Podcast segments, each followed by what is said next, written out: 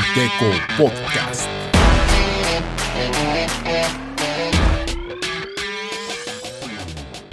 Bienvenidos a un nuevo episodio de Giteco Podcast totalmente en vivo a través de Twitch, Facebook y YouTube.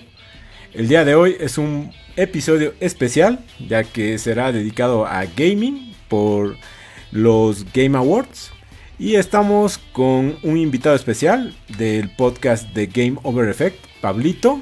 Y además, obviamente, con el especialista en juegos, Ver. ¿Cómo estás, Ver? Todo bien, Freddy, todo bien. Acá eh, dispuestos a dialogar mucho, a charlar mucho, a hablar un poco de lo que fueron las premiaciones de estos eventos tan importantes. Y además de hablar un poco de los anuncios. ¿Cómo estás, Pablo? ¿Todo bien? Hola, a ver, hola, Freddy. Gracias por la invitación. Esperando, creo que todo el año para ver este evento. Ha sido increíble y ya vamos a estar hablando más. Yo estoy esperando la pregunta detectivesca de la semana. uy, uy, todavía no, no, no, no estaba preparado para eso. Eh, eso es para martes. Fija, vamos a tener una. claro, claro.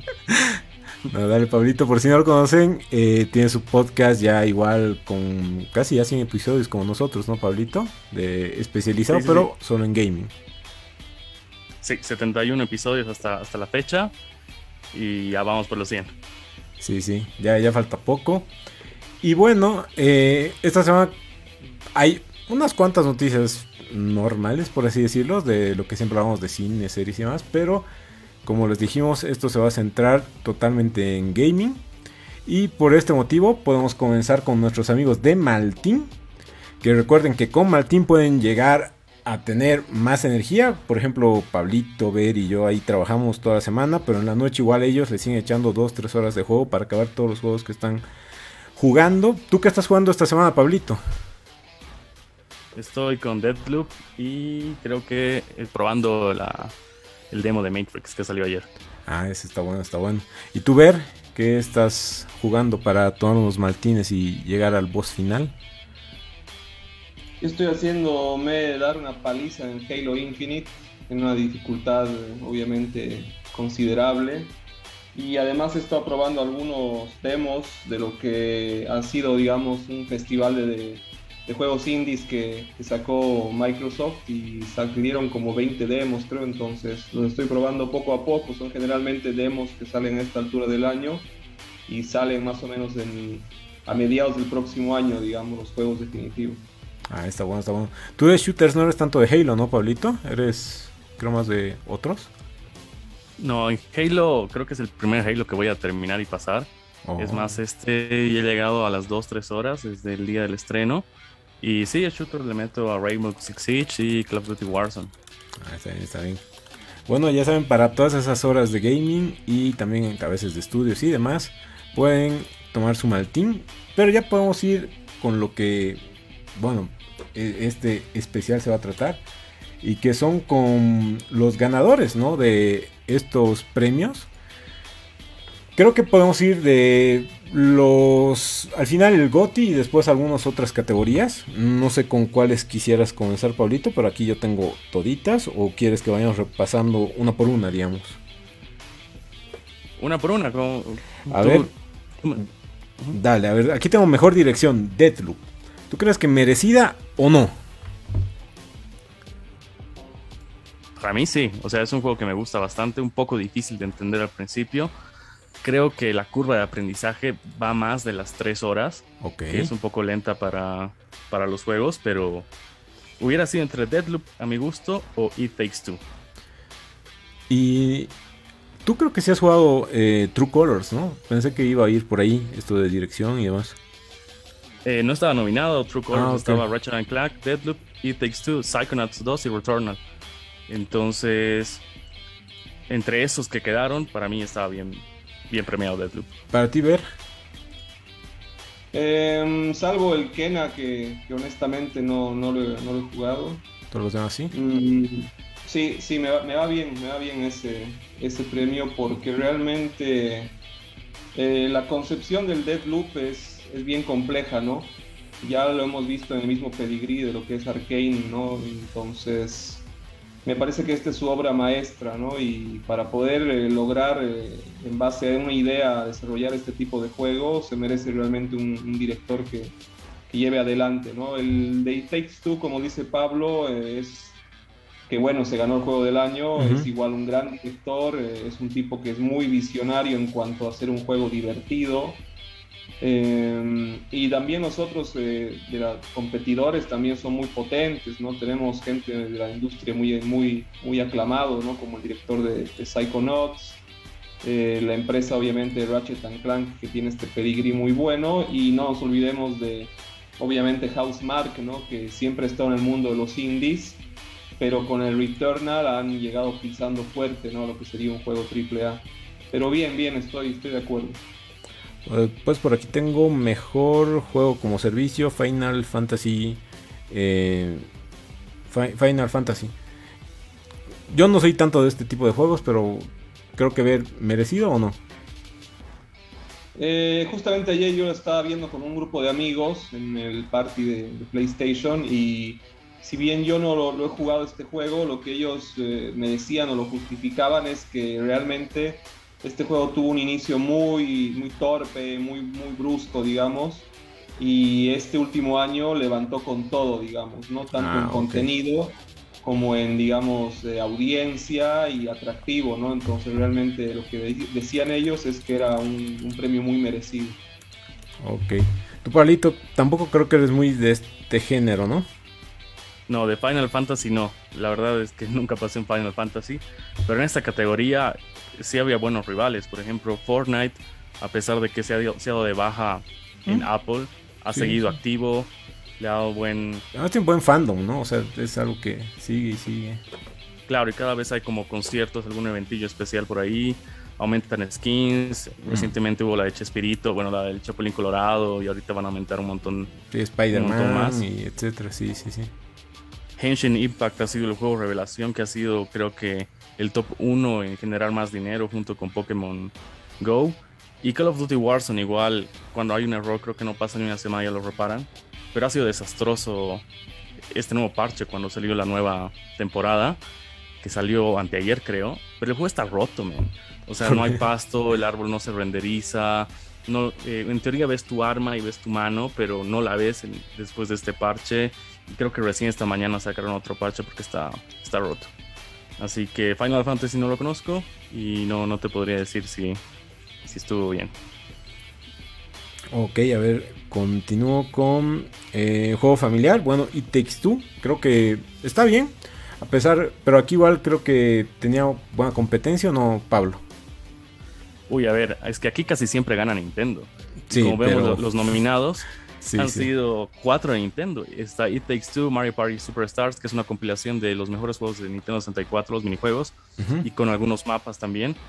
Eh, New Pokémon Snap, que cuando me llegó a mí, cuando yo tuve el, Pokémon Snap 1 de original, no le daba ni un peso al juego. Ah, ya. Dije, ¿qué es este juego de miércoles?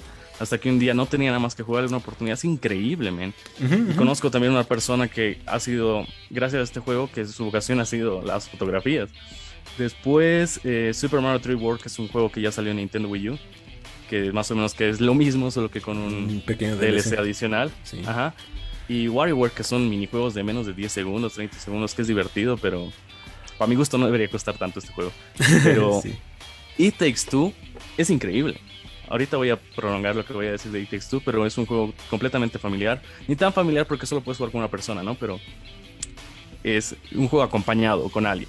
Entonces sí, bien merecido Takes Two. Claro, tal vez para el concepto, entre comillas, familiar, porque no es cooperativo en este caso, sí sería más el Mario Party, ¿no? Que ese sí, como que juegas entre cuatro personas o más, digamos, ¿no? Sí, sí, podría haber sido otro. ¿O tú, qué opinas, Ver? Mm, lo que pasa es que yo lo veo como sí, muy bien merecido por el mismo hecho de que como es mandatorio tener a un amigo o algún familiar, digamos, valga la redundancia, eh, este juego ha sido, digamos, eh, muy laureado por el momento también que salió, ¿no? Donde mucha gente sumida en la pandemia, sumida en aislamiento, encontró, digamos, una escapatoria, encontró una alegría eh, reencontrándose, ya sea al lado de tu sillón con algún familiar o con algún amigo a kilómetros de distancia, ¿no? Los otros juegos, sí, obviamente, como dice Pablo, son, digamos, eh, juegos que en sus diversas iteraciones aparecen o vuelven a, aparecer cada tanto.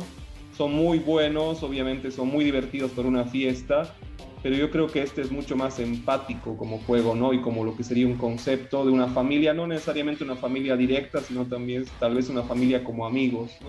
Claro. Mm, mm, el WarioWare, más allá de que me fascina, mm, no, no, entiendo mucho su, su, concepto como juego familiar, pero, pero es un juegazo. Yo, yo la verdad me, me fascina el WarioWare. Exacto.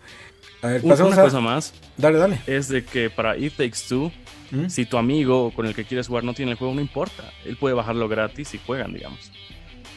Claro, tiene un Game Pass, un sí, Friend Pass. Bueno, bueno, buen punto. Em, juego más esperado ganó Elden Ring. También estaba God of War Ragnarok, Horizon Forbidden West, la secuela de Zelda, Breath of the Wild y Starfield. Eh, ganó Elden Ring. Por, yo este juego lo conozco gracias a ver y habla muy bien de él, así que supongo que está bien galardonado, pero no sé qué, dices tú, Ver.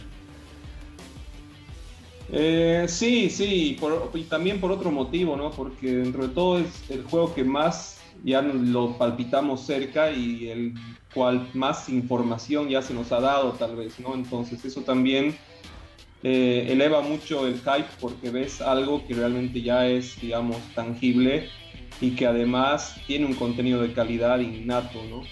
Los otros juegos, ni qué decirte, que son recontra esperados, obviamente para la gente que, que ama obviamente las aventuras de Kratos, el Starfield es eh, un RPG realmente que se espera hace mucho tiempo y que se ha hablado mucho por abajo, pero con, digamos, pretensiones muy altas. Eh, pero sí, sí, el Elder Ring yo creo que es uno de los juegos más esperados y va a ser un, para mí un contendiente para el GOTY del próximo año. No sé qué, qué opinas vos, Pablo.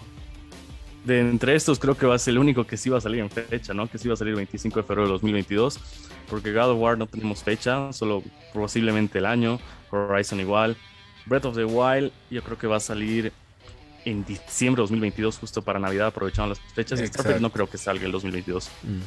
Entonces creo que es el más tangible, el más cercano y creo que es la segunda vez o segundo año consecutivo que gana el juego más esperado en los The Game Awards. Bueno, sí. Está bueno entonces. Después pasamos a juego de realidad virtual. y ganó Resident Evil 4. Estaba también Hitman 3. Eh, I Expect You to Die 2. Long Echo y Sniper Elite VR eh, aquí creo que has jugado Hitman, ¿no, Pablito? Pero no sé si en VR. Ah, Victor Hugo es el que tiene VR y jugó todo. Jugó Hitman 3, Resident Evil y Sniper Elite. Pero a su gusto, creo que él hubiera escogido Sniper Elite o Hitman 3. Hitman es muy realista, es muy bueno. Ya. Resident Evil 4 es un juego que ya es del 2004 5, un retoque más, un retoque menos pero no sé si debió haber entrado Resident Evil porque ya, ya estaba hecho, no está tan, Claro, es un update que le han hecho. Entonces, bueno, ahí no estoy de acuerdo, hubiera preferido un Hitman 3 o un Sniper Elite VR. ¿Tú, Ver? Em, de estos yo tengo el Hitman 3 en la PSVR y he probado el Sniper Elite VR, digamos, ¿no? No he tenido la oportunidad de probar el Resident Evil 4 sí, obviamente lo he jugado y sé que es un juegazo, pero como bien dice Pablo, lo que se ve o las, digamos, los videos de la jugabilidad te muestra el mismo juego, obviamente, con otro punto de vista, ¿no? Eh, está bien lo que, lo que opina Pablo. Para mí el Hitman 3 podría haber tenido un poco más de peso por lo grande que es el juego. No nos olvidemos que el Hitman 3, eh, si realmente tiene los anteriores, te podría permitir jugar también en ver el Hitman 1 y el Hitman 2 o lo que son sus, sus mapas, sus niveles.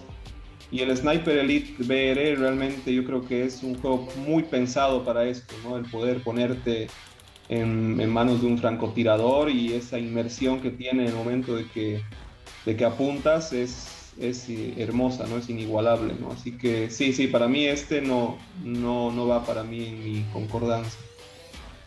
Bueno, entonces, si ustedes lo han jugado más, no debe ser de las mejores selecciones que han tenido. Después pasamos al mejor juego de lucha.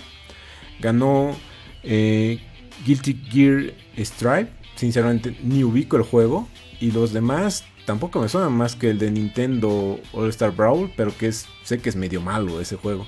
Nickelodeon. Eh, sí. Entonces, ¿Qué opinan de este juego o, ni lo han jugado? Honestamente yo personalmente lo he visto jugar porque tengo un, par de, son como cuatro amigos que son fanáticos de los juegos de pelea, juego de pelea que sale, juego de pelea que lo juegan y hacen duelos pero no lo he probado yo personalmente. Ahora, viendo la lista, el único que he jugado ahí, bueno, he jugado dos, he jugado el Virtua Fighter 5, que si no me equivoco lo han dado inclusive con la suscripción de PCN Plus, no estoy seguro si es ese exactamente. Es un juego del más del montón, digamos, ¿no? Y el Nickelodeon All Star me parece un Smash Bros. medio que prototipo, medio fallido, ¿no? Tuvo su momento de hype. Sé que tiene Nickelodeon una franquicia enorme y un roster muy grande y seguramente van a ir modificando el juego, pero siento que este año ha sido un poco flojito para los juegos de pelea y bueno, este Guilty Gear debe tener algún motivo puntual. ¿Tú, Pablito, lo has podido probar o, o tampoco? El único que reconozco de acá, o sea, por nombre Virtua Fighter 5, y que lo haya visto jugar así Nickelodeon All Star Brown, pero la verdad, como dice ver, es un año flojo para los juegos de lucha. Casi siempre se ve, o bueno, estábamos esperando un Mortal Kombat, yo que sé, un Tekken que hace tiempo que no sale uno, y, pero este año ya, o si no, el mismísimo, los juegos de Nintendo como son los Smash, pero ninguno salió este año y ya pues esto es lo que nos quedó y... Lo que quedó. capaz, capaz en realidad... Eh, esto se debe también a que todos estos juegos, digamos, las últimas versiones de un, de un Tekken, de un Street Fighter, de un Smash Bros, de un Mortal, tienen todavía hoy un presente muy fuerte, ¿no? Tanto a nivel amateur como, como competitivo, ¿no? Entonces, ya sea con DLCs o con que simplemente tienen una vitalidad y no, no sienten que sea necesario todavía lanzar uno nuevo, no salieron este año, no son candidatos al premio, pero están muy vigentes. Buen punto. Continuamos con mejor juego de eSport. Ganó League of Legends. También estaba Call of Duty, em, Counter-Strike, Go, Dota 2 y Valorant. Sé que la comunidad de League of Legends es gigante, entonces tal vez por esa es la razón que ganó, pero ¿ustedes qué piensan? Dale, Pablito. Dale, Pablito. A ver, Call of Duty este ha sido el peor año para Call of Duty, es el peor vendido en los últimos 14 años. Eh, pero su eSport está, sigue creciendo. Counter-Strike igual tiene un montón de años, Dota igual, pero creo que el más antiguo de todos estos es Counter-Strike y el más reciente es Valorant. Y quizás eh, yo, lo, yo, hubiera puesto entre Valorant o League of Legends. Claro. ¿Y tú, Ver? Mm, yo voy a ser bien honesto, ¿no? O sea, no, lamentablemente no sigo mucho la movida, digamos, competitiva como tal, más allá de que varios de sus juegos los he probado o algunos los juego frecuentemente. No, no tengo el tiempo como para ver realmente cuál es a nivel competitivo el, juego más, más preciso o el juego que tiene los mejores equipos o el juego que tiene la mejor audiencia, ¿no? Pero sí sé que, que lo que es League of Legends están invirtiendo mucho, tanto en sus torneos, como en darle más lore, digamos, a estos personajes. Seguramente esto le está dando un, buenos resultados, ¿no? Entonces, merecido el premio si realmente le están metiendo ganas. Exacto. Continuamos con mejor innovación en accesibilidad. Eh, ganó Forza Horizon 5, que ese sí sé que ambos están jugando y Pablito farneando todas las noches. Ratchet Clank, Marvel's eh, Guardians of the Galaxy, Far Cry 6 y The Veil. Eh, ¿Merecido el premio para Forza? Pablito. A ver, The Vape es un juego especializado para gente que tiene discapacidad visual. Okay. Entonces el juego hay que jugarlo con audífonos. Tienes que estar, o sea, casi no se ve nada, hay un paisaje, sonido, todo es sonido. Para mí, yo lo hubiera considerado Vape porque es un indie que salió del iPad Xbox, bueno, a, a, ese programa que se tiene para los indies de Xbox y yo le hubiera dado un reconocimiento a The Veil porque Forza Horizon iba a ganar cualquier premio. Eh, pero, o sea, iba a ganar, en el que esté iba a ser ganador, pero The Veil era la única nominación que tenía y yo le hubiera dado el premio de Veil. Ok, ¿tú ver qué piensas? Mm, yo pienso que es, que es, más allá de que The Veil sí, como dice Pablo, tal vez ha surgido justamente de un programa eh, que está, digamos, enfocado en eso, aquí el Forza Horizon 5, para mí el peso del, premio es como dice el premio Innovación en Accesibilidad, es el hecho de que ellos están ya eh, innovando y están poniendo eh, soporte para gente sordomuda, con una persona que en vez de, los, eh, de poder necesariamente leer o ver los, los subtítulos, aparece en una esquina y comienza a hacer el lenguaje sordomudos, ¿no? Entonces, lo que yo he leído mejore un montón, un montón lo, lo que es la accesibilidad y lo que es el disfrute del juego, ¿no? Mm, yo ya había leído en otros artículos que el premio iba a tener eh, eh, fuerza a esto, ¿no? Claro. Buen punto. Entonces podríamos haberle dado a otro, otro juego el premio. Y el que sigue, de hecho, creo que está bien merecido, que es el mejor juego de deportes o carreras. Y bueno, está Fórmula 1 2021, FIFA 22. Eh, el ganador ha sido Forza Horizon 5, Hot Wheels Unleashed y Riders Republic. Aquí creo que merecido el, tema de Forza, ¿no? Ver. Para mí sí, para mí Forza es un juegazo y bueno, ha habido todo este tipo de polémica, ¿no? De por qué no estaba Forza en, nominado para GOTY, donde había gente que decía que lamentablemente la industria no está preparada para que un juego de deportes o un juego de carreras o por ahí inclusive un juego de pelea compita dentro de un GOTY que más premian la, la narrativa o la jugabilidad o la concepción de otro tipo de juegos pero sí, sí, en esta categoría para mí Forza está por encima de todas. Vos, Pablo, que lo has estado jugando bastante, ¿qué, qué opinión tienes? Yo creo que si Forza no salía este año, lo ganaba de callado Fórmula 1. Fórmula 1 está muy bien hecho, se actualiza de acuerdo a las carreras que se hacen en la semana, en la lluvia, el derrape, todo es increíble. Es muy bueno, la inteligencia artificial es increíble. Y como número 2 está bien. No salía Forza, lo ganaba.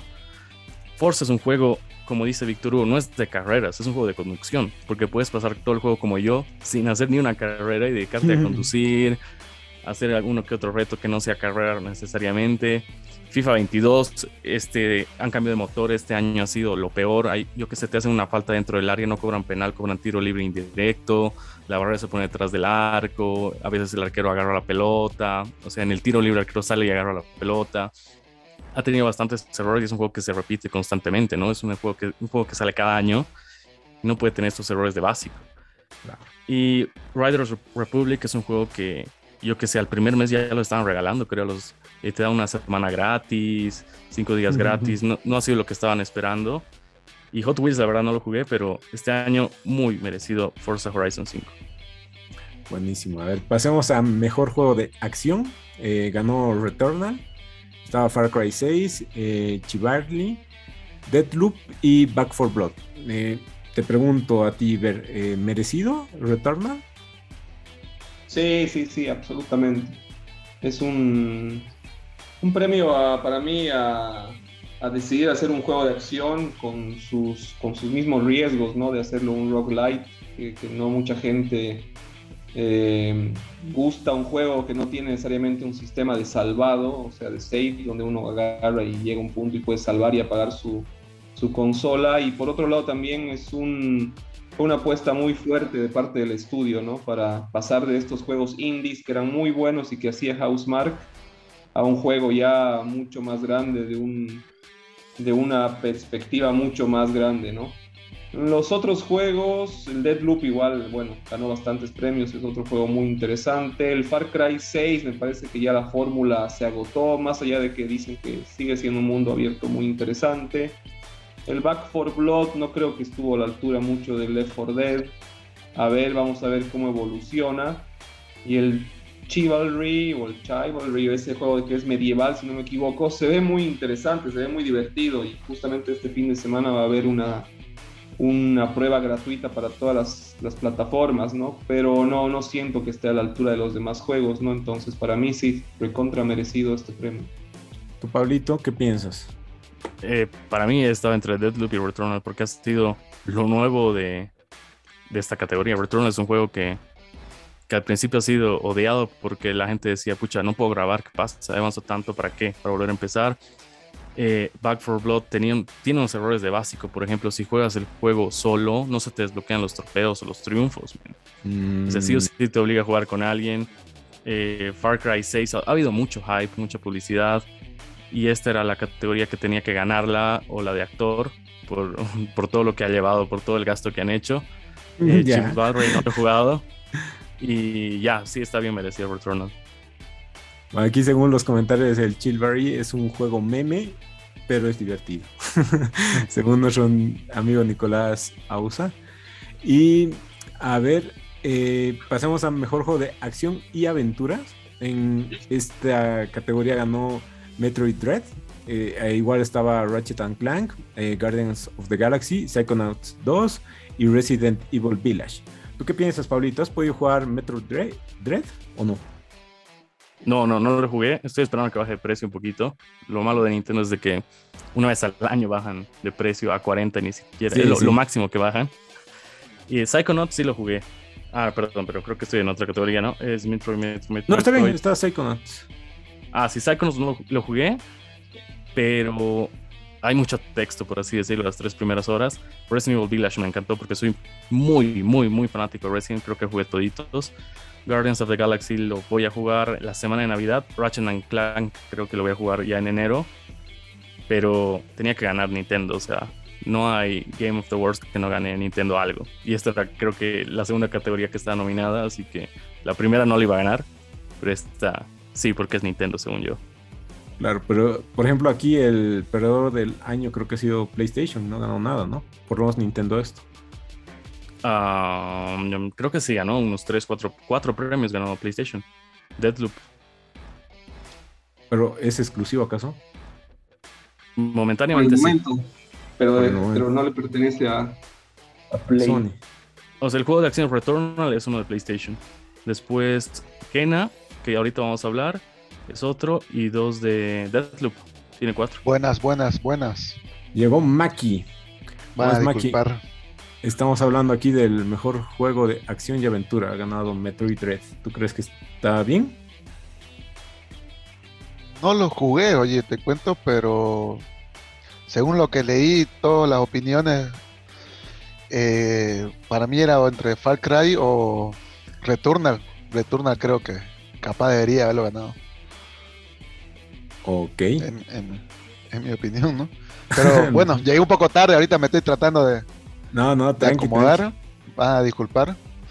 Pero, o sea, Returnal visualmente y mecánica, en la mecánica es una cosa increíble, ¿no? Pero bueno, ¿no? O sea, hay harto esos juegos que yo la verdad no los he jugado, pero he podido verlos o jugar un poco, o verlos o leer harto sobre esos juegos, entonces me, siento que, que merecía más cosas, creo, Returnal. Ok. En general. Pasemos a mejor actuación eh, o interpretación en este caso. Ganó eh, Maggie Robertson por Lady Dimitrescu en Resident Evil. Eh, yo pensé que iba a ganar Giancarlo Espósito, ¿no? Por todo el tema de Far Cry, pero bueno, no sé tú qué piensas, Pablito. Ha habido un hype bastante más de un año. De la primera vez que mostraron un tráiler de Resident Evil, creo que ha sido la la, la ídola de, de, bastante, de bastante gente, ¿no? Como meme, pero ¿no? Como meme, como todos, y la tiraban para todo. Y si juegas Resident, si juegas este juego, te vas a llevar la sorpresa de cuánto tiempo dura en el juego. Pero la actuación estaba muy buena. Y pero de Far Cry no estaba tan buena. Incluso acá deberían haber llamado a los actores de 12 Minutes, ¿no? A, ah, tienes razón ha sido un gran, elenco que han hecho para semejante juego y ni siquiera están convocados. Pero sí, o sea, este premio estaba entre Lady Dimitrescu y Giancarlo Esposito. Gracias, Maki, por el like. Eh, tú, Maki, justamente, ¿qué eh, piensas merecido o no? Tal vez por lo que estás opinando, no. Mm. Es que creo que más fue por el hype, ¿no? Del personaje. Porque se puede hablar sobre el juego, porque, lo, o sea, lo estuve viendo recién en el juego. Un amigo lo estaba jugando y hablamos harto. Y tampoco es como que la tipa es un villano principal, digamos. No es tan, no es tan protagonista. Ya, ya. O sea, es y no es. Okay. No es un, un, jefe más del juego, a lo que yo entiendo. Entonces creo que va más por el hype y los memes y todo el todo lo que se generó eh, se generó alrededor de ella, ¿no? No, de todos los sentidos, ¿no? Porque por puedes pillar en toda la plataforma algún meme o alguna versión de del personaje. Claro, y tal vez eso sí se ha dado, esa repercusión por cómo lo he interpretado, entonces es, está bien merecido el premio. ¿Tú ver qué piensas? No, no, bien merecido, ¿no? Más allá del peso que tiene Giancarlo Espósito, yo creo que se, premió la, actuación individual, ¿no? Y, también yo creo que, en cierto modo, eh, no nos olvidemos que, hubo una actriz, ¿no? Que es la que hace, de, obviamente, de una de las hijas de Lady Dimitrescu, que también una gran actriz y que falleció de un cáncer, ¿no? Entonces, para mí también este premio tiene un, un valor simbólico como para, para digamos, llevarlo hacia, hacia ella también, ¿no? Me parece un buen, un buen galardón hacia la actriz de, del Resident. Y además la expectativa que ha generado, ¿no? Porque Resident es un juego de zombies y dices, ¿qué está pasando? ¿Por qué hay vampiros? ¿Por qué hay hombres lobo? Y es todo lo que ha generado ella. Buen punto. Mm, sí, podría ser. No sé, en realidad ya hace un momento, bueno, justamente lo que decías de Resident Evil es un juego de zombies, me, me, hizo recuerdo a una entrevista, ¿no? Donde había un directivo de Capcom que decía, estoy cansado de que digan que Resident Evil es un juego de zombies, Resident Evil es un juego de armas biológicas, ¿no? Entonces, por eso se me, me hizo como eco, ¿no? Lo que dijiste, pero sí, sí, tienes toda la razón, uno lo, lo, lo asocia a eso porque sus grandes franquicias tuvieron que ver con eso, ¿no? ¿Y qué tal el vestido de la ganadora? Como el de la vampira. Estaba bueno, estaba bueno. Toda una vampira, ¿no? Un buen homenaje. Ahora pasamos a una categoría que ya Pablito estaba adelantando. Bueno, mejor estreno indie. Eh, ganadora Kena. Eh, yo, yo creo que bien merecido, ¿no, Pablito? Ahora sí ya puedes explayarte un poquito más. Un juegazo, No sabía qué jugar, qué comprarme. Y dije, me dijeron ya, hay uno exclusivo, se llama Kena. Yo, a ver, lo veo, eh, me hizo recordar Zelda Breath of the Wild, pero o sea, tiene sus cosas, ¿no? Tiene, es muy, muy, muy bueno. Y los gráficos son espectaculares. muy bueno. Lo recomiendo. Entonces, bien y tiene un trabajo de arte hermoso, ¿no? Sí. ¿Tú, Ver, opinas igual? ¿Merecido el mejor estreno indie? Mm, ¿Me puede refrescar cuáles otros estaban? Porque estoy tratando de buscar la lista y no la encuentro. A ver, aquí está The Artful Escape, The Forgotten City, Sable y Valheim. Valheim. Valheim. Mm, los únicos dos que juego de esos son The Artful Escape, que es hermoso juego en cuanto a su concepción artística, pero es limitado en cuanto a su jugabilidad. Y el eh, Valheim igual es un, un, buen juego, pero sí, sí, el Kena se lleva a todos esos por encima, ¿no? Mm, para mí es un indie que está en camino, eh, seguramente el estudio, a, dejar de, hacer juegos indies, ¿no? Ok. Así que sí, está bien, me parece un, buen premio. Y entonces en la misma línea, está bien que Ken haya ganado el mejor juego indie, que además estaban eh, nominados 12 Minutes, Dead Doors, Inscription y Loop Hero por lo que me están comentando, creo que sí es merecido ganador, ¿no? Eh, Pablito.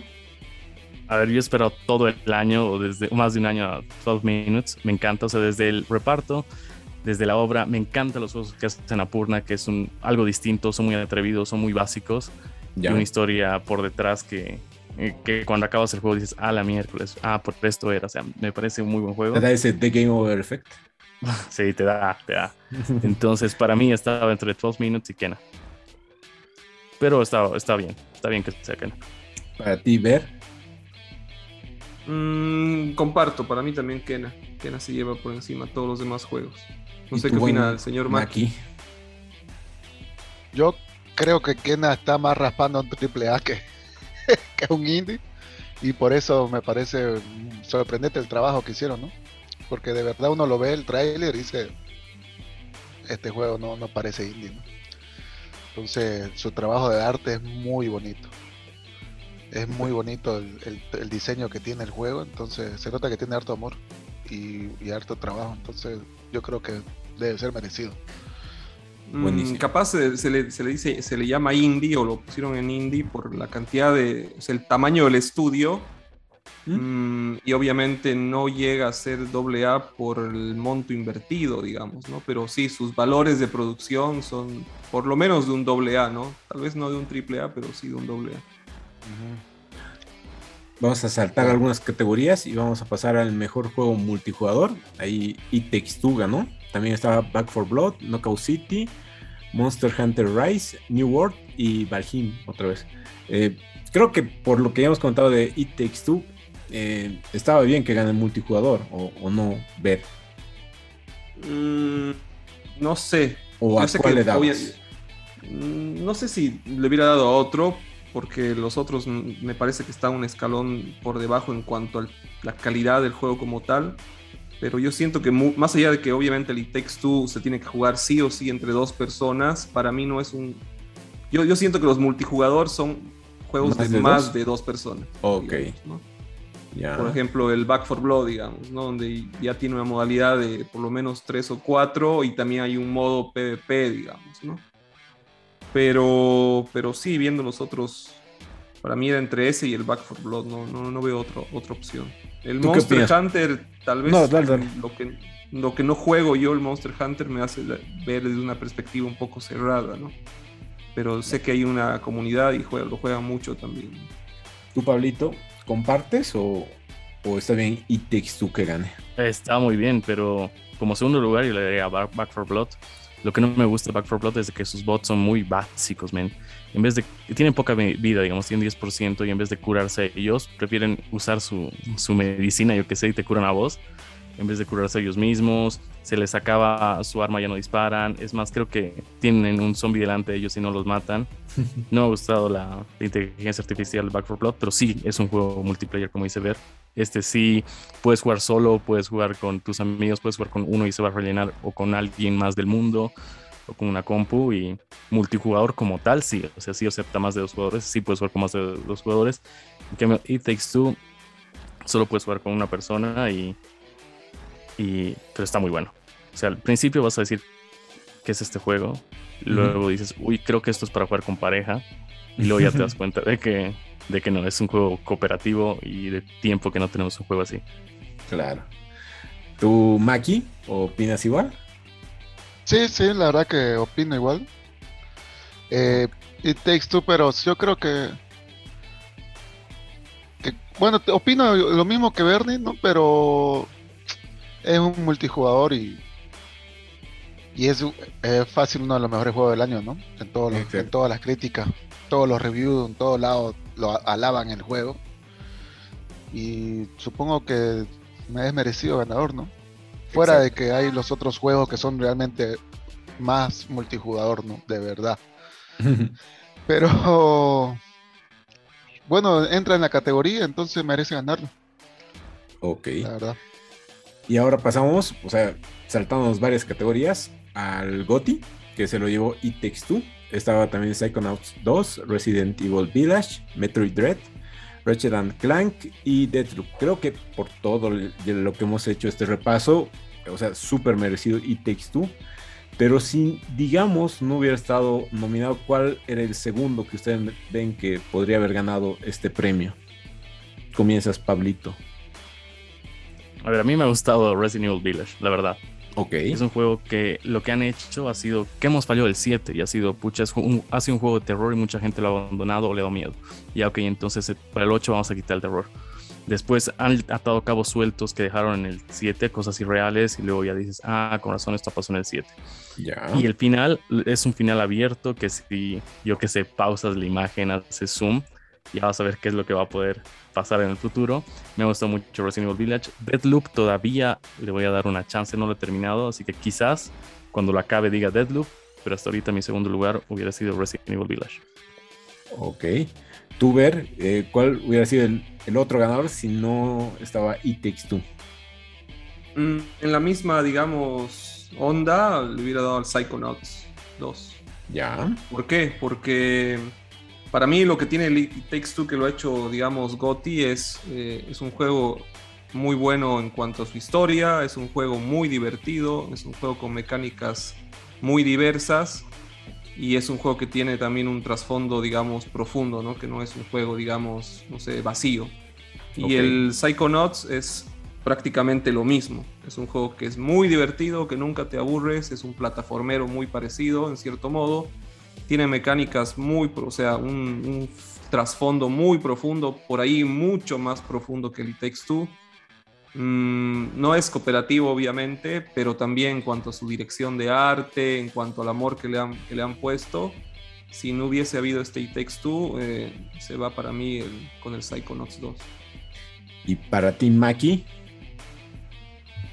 Mm, mira, se notaba, ubicas que cuando ves los Oscar o cuando ves otras premiaciones, ya. vas viendo, vas sospechando quién va a ganar el premio final, porque no, le dan ciertos premios antes de ese premio, ¿no?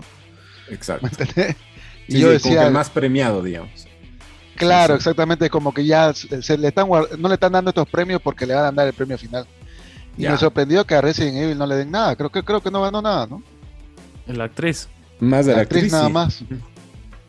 Entonces, para mí era, bueno, era bastante obvio que iba a ser It Takes Two o segunda opción, la verdad, Resident Evil, porque por, por todo el hype que hubo, todo el buen review que hubo y porque no había ganado nada en todo el, en, todo el, festival, no, no, ganó ningún premio fuera de ese premio, ¿no? Que no va tan directo con el juego. Los, que no ganaron nada Mm. fueron Psychonauts, Far Cry y Ratchet Clank. Claro, Ratchet Clank, por uh. ejemplo, no, no, no nada. Fue sorprendente. Igual no son tantas categorías, ¿no? Si nos ponemos a pensar a comparación de otros. De otros años, claro. De otros premios igual, ¿no? Mm. De otras. Mm. Pero sí. Y ahora, yendo específicamente a It Takes Two, por lo que dicen es merecidísimo ganador, pero Pablito, a ver, ¿qué, más le puedes agregar a, a esto? Lo que pasa es de que yo había jugado a Way Out, que es de los mismos creadores, pero es un juego bastante corto. Es ya. que dos personas salen de la cárcel, es cooperativo y el juego dura seis horas y está forzado a que pase un final. Porque, o sea, hay dos opciones: o que pase la, la opción A o lo que pase la opción B. Pero la A tiene cierta ventaja que casi siempre se va a cumplir y la B tienes que esforzarte más para que se cumpla. O sea, hay que apretar el botón y demás, ¿no? Y yo dije, ya es un juego corto y por lo que he leído es para jugar en pareja. A ver, le daré una oportunidad con mi amigo porque él, le hemos hecho comprar Game Pass y no habíamos jugado nada ya. Entonces ya dijimos, ya juguemos. Y ya se ponía medio incómoda la cosa porque era de amor y demás. Y yo, uy, creo que vos juegas con tu chica, yo con mi chica. Entonces pasó una hora y luego la dinámica que tiene dije, wow, estos tipos han jugado varios juegos de Nintendo, o sea, son old school de Nintendo, porque hay muchas referencias. Ya. Entonces íbamos jugando y dijimos los dos, no, esto no es para jugar con pareja ni por si acaso, porque hay que ser muy preciso. En una parte, digamos, alguien maneja clavos, la otra persona es un martillo, entonces los clavos tienen que lanzar dos seguidos y el del martillo tiene que saltar rápido, así, pero eso no lo haces con alguien que está tocando. Que no mucho, claro. Claro, que ni siquiera que tiene que mirar el control. Claro, que tiene que mirar el control para saber qué botón es. Entonces, es un juego para jugar con, con tu amigo o con alguien que sí tiene experiencia, que por lo menos sí sabe dónde están los botones, que sí puede saltar y correr al mismo tiempo y hacer un montón de cosas. Y me extrañó de que ya estábamos como en 10 horas y le digo, a ver, ver, estoy en esta parte y me falta encontrar estas tres cosas, ¿cuánto me falta? Y me dice, no, recién estás en el 60% del juego. Y yo, ah, caray, o sea, qué buena cosa. O sea, aparte de ser creativo, hay una parte que hacen homenaje a Zelda, así, pero ahí, muy evidente. Dije, sí, tenía razón. O sea, estos han jugado juegos de Nintendo. Y, y me encantó. Y es bastante largo. En el chat preguntan, ¿y por qué demonios le hiciste comprar Game Pass? Ah, ya, lo que pasa es que habíamos jugado los tres el demo de, de Back for Blood. Hemos jugado una vez, y tenía un, back, dijimos ya después vamos a intentar. Y ya, pues ya le hemos hecho comprar y, y le dije ya, pues juguemos de Takes Two para que no compres en vano. Y entonces nos ha encantado, ¿eh? Muy bueno. Ya. Tú, ver, eh, ¿con quién lo has jugado más de Pablito? Porque al final creo que te ha dejado en visto, ¿no? He jugado con varias personas en diferentes niveles, digamos. Juego con, con Pablito Mendieta unos cuantos niveles. He jugado con mi amigo Nacho un poco más adelante, digamos. Y de ahí lo juego con un buen amigo Jerez completamente, pero que no se entere Nacho porque se va a enojar.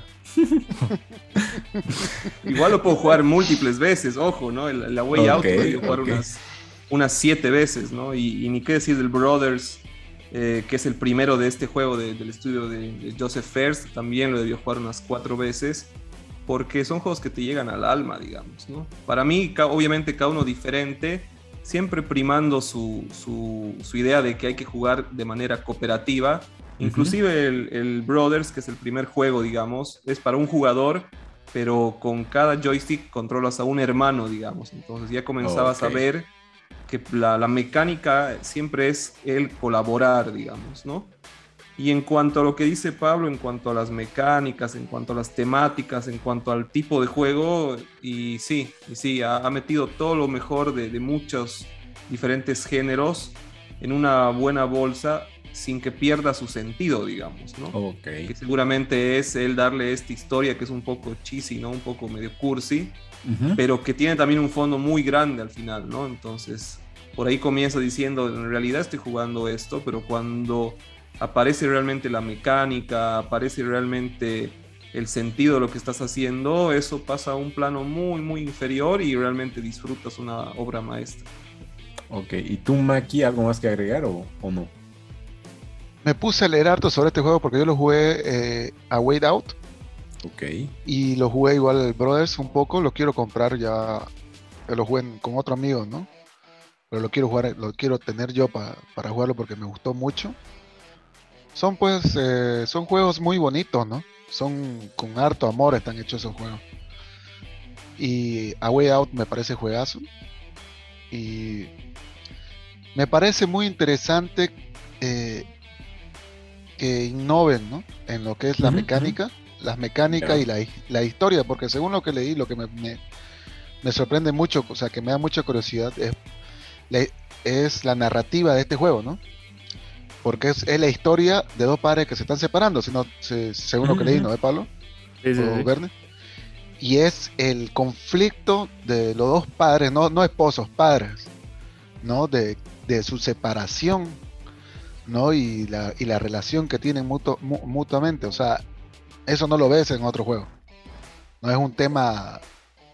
Es un tema de, muy delicado y que lo hagan ver de una forma con ese realismo fantástico ¿no? que tiene el juego, me parece me parece que es para sacarse el sombrero, en sombrero, ¿no? Porque mecánicas, historias, trama, ¿qué más puedes pedirle?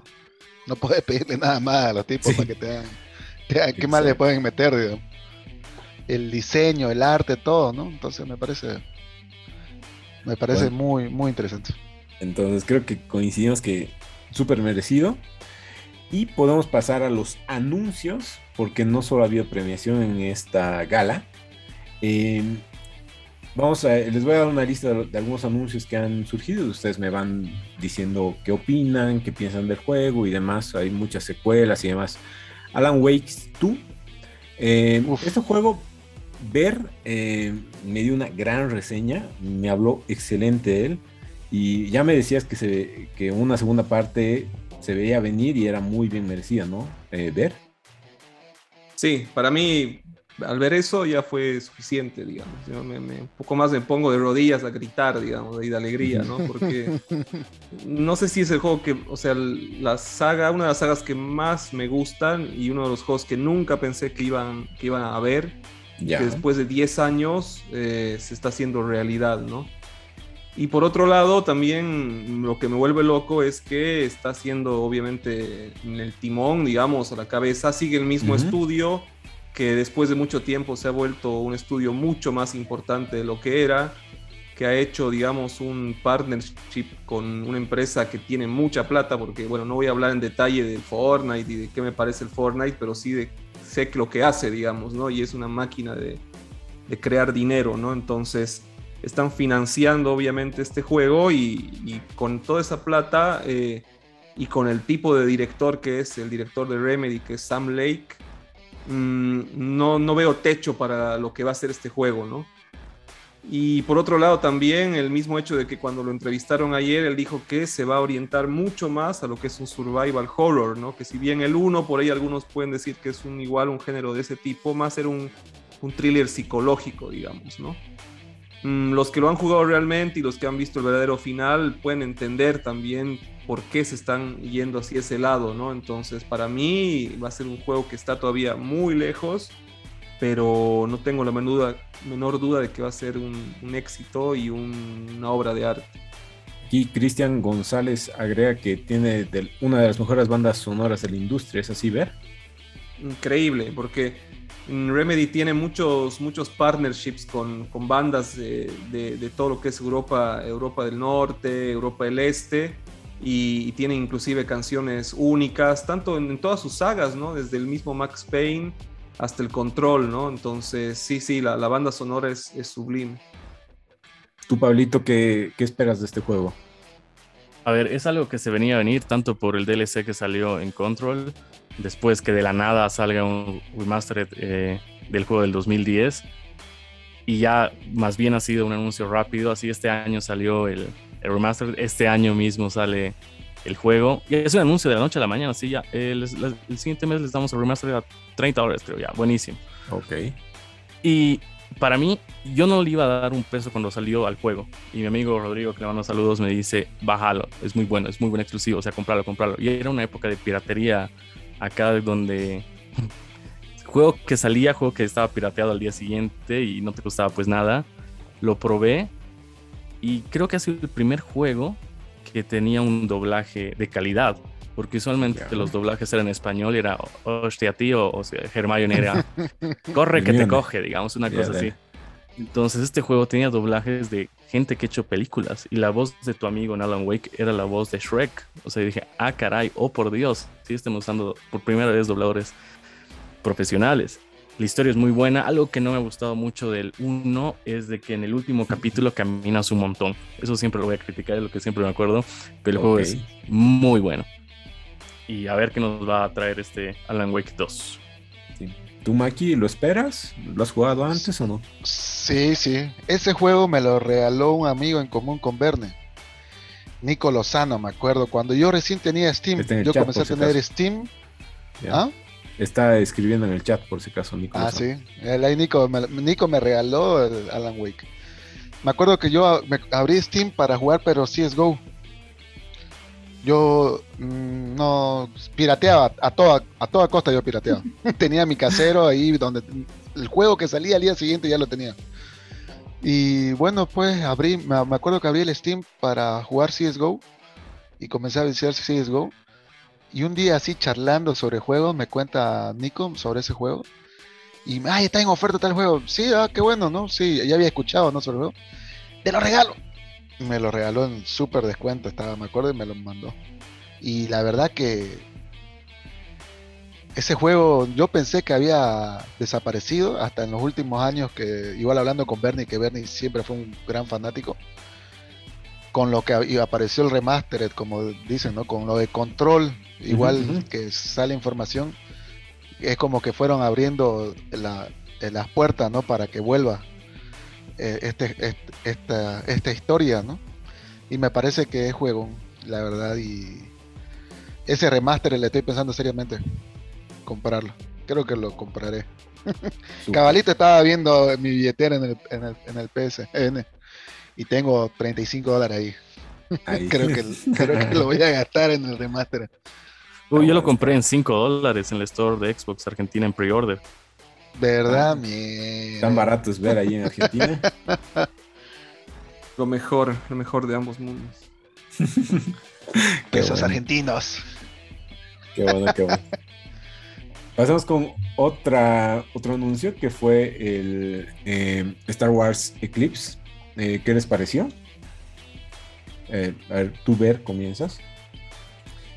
Mm, necesario, me, parecía, me pareció necesario, más allá de que hay muchos juegos de Star Wars, siento que estamos en una época de un renacimiento en cuanto a las franquicias de, digamos, de Star Wars asociados a los juegos. Me gusta lo que, el hecho de que todavía la gran cantidad de juegos licenciados de Star Wars los, los lleva adelante EA, pero eh, LucasArts se ha refundado y está dando, digamos, libertad a estudios ya bien consagrados en diferentes tipos de juegos puntuales a, tomar este universo que es tan rico y hacer lo que mejor saben hacer, digamos, ¿no? como por ejemplo seguramente el juego que está haciendo Ubisoft, que, obviamente el estudio que hace de Division, que va a ser un juego obviamente más tirado a lo táctico, a lo shooter, que todavía no se ha mostrado nada, pero sé que va a ser un buen juego. El tema de Knights of the Old Republic, que obviamente están haciendo un remake de, de, cero y seguramente también va a tener mucho éxito. Y en cuanto a este juego, que si no me equivoco se sitúa en la época de la Alta República, ¿no? donde realmente los Jedi eh, dominaban y tenían demasiada inferencia en lo que es obviamente eh, la República, mm, va a ser un juego para mí realmente de, con mucho, mucho poder narrativo, con muchas eh, tal vez decisiones que uno tiene que tomar, bien a lo, a lo que nos acostumbra este estudio, ¿no? que lo está desarrollando. Quantic. Mm, que es obviamente mm, un estudio que mucha, mucho tiempo se lo vio, digamos, asociado a Sony, pero que ahora se, se está autopublicando y que va a sacar sus juegos en todas las, las plataformas, ¿no? Mm, hay gente que ha escuchado un poco detractora, ¿no? diciendo que obviamente si es, este juego es parecido a los juegos que nos acostumbra la desarrolladora, va a ser un juego con muy poca acción o con muy poca libertad de hacer lo que mucha gente quiere hacer en un Star Wars, ¿no? Que es controlar a un Stormtrooper con sus armas o a un Jedi o a un Sith, ¿no? Pero yo creo que es sano, ¿no? Que, haya diferentes propuestas y mm, mucho tiempo la narrativa tal vez de Star Wars fue algo que, fue descendiendo en calidad, ¿no? Entonces para mí entrar en una época donde no se sabe mucho, donde, no se, donde puedes también crear algo nuevo y entrar con fuerte en la narrativa, tiene su sentido. Ok. ¿Tú, Pablito, piensas igual? Ah, sí, sí, sí. para mí, Quantum Dream es la mejor desarrolladora del mundo. O sea, yo amo Heavy Rain. Es uno de mis juegos favoritos. Está en el top 2, creo. Y mezclarlo, o sea, que esté, que esté involucrado con Star Wars, ya otra cosa, ¿no? Es un juego que va a estar 200 años antes de la saga Skywalker. No se mostró ni siquiera para qué consolas va a estar. Quizás solo es para esta nueva generación. Quizás también incluyen a la antigua. No se sabe tampoco cuándo va a salir. No se sabe ni siquiera eh, de qué va a tratar. O sea, la expectativa es, ok, Heavy Rain era un juego de decisiones, Detroit era un juego de decisiones y aquí va a ser decisiones. Vas a agarrar un sable de luz. ¿Qué va a pasar? O sea, quisiera saber más de este juego. Amo Quantic Dream y a ver, esperemos, espero que salga el año, pero lo dudo mucho y, ojalá sí salga el año. Nicolás Lozano dice que hablamos de Space Marine 2. Eh, ¿Qué piensas ver de este anuncio? Juegazo, juegazo. Un saludo a Nico.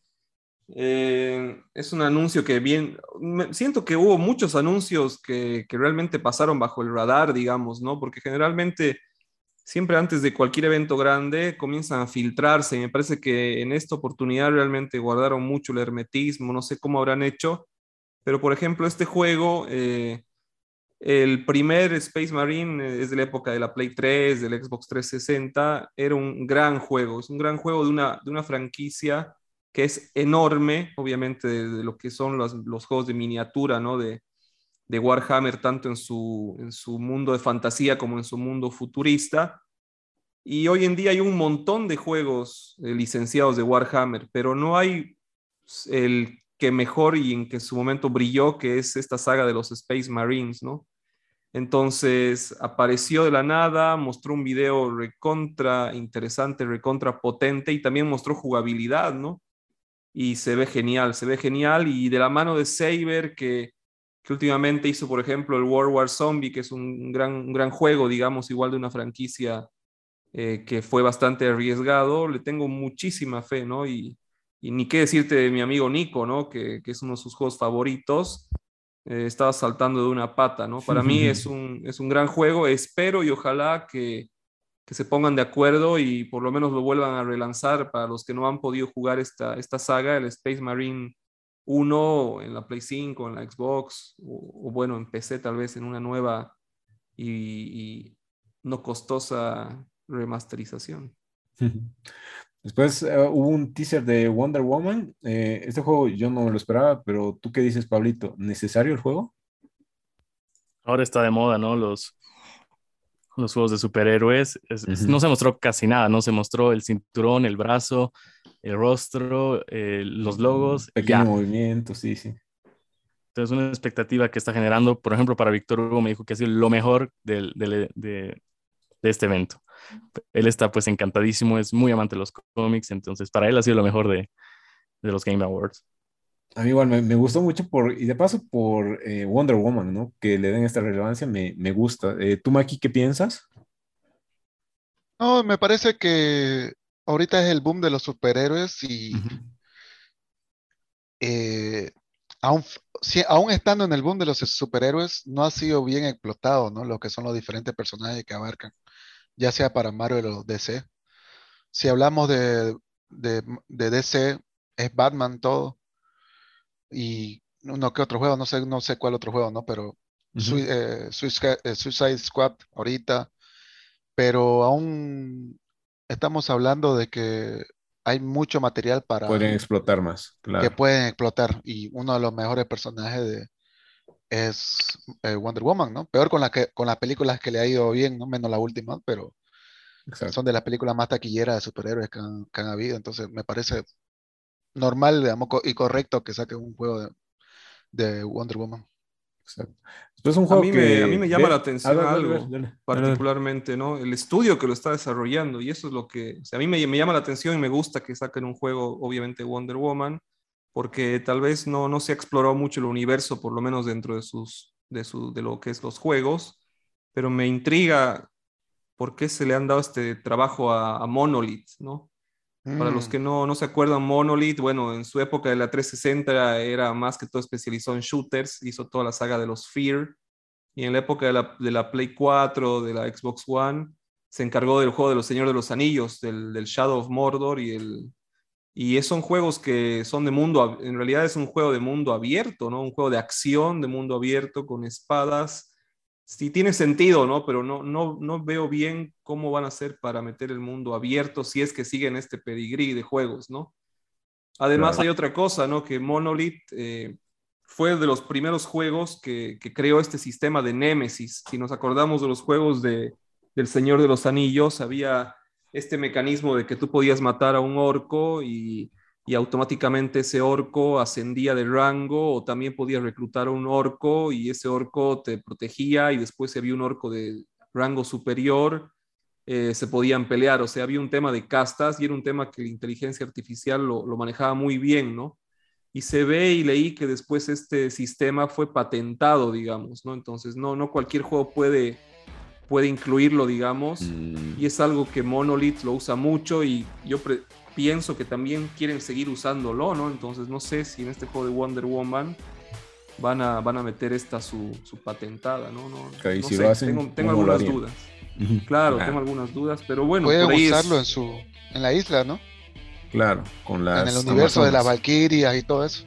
Ajá. de, las de las Amazonas. Mm, sí, podría ser, ¿no? A ver, a ver, qué pasa, ¿no? Por ahí también realmente hacen un lavado de cara y salen con una cosa completamente diferente, ¿no? También ponte a pensar del Fear al War of the, o al, Lord of the Rings, son un abismo de diferencia, Entonces, puede ser.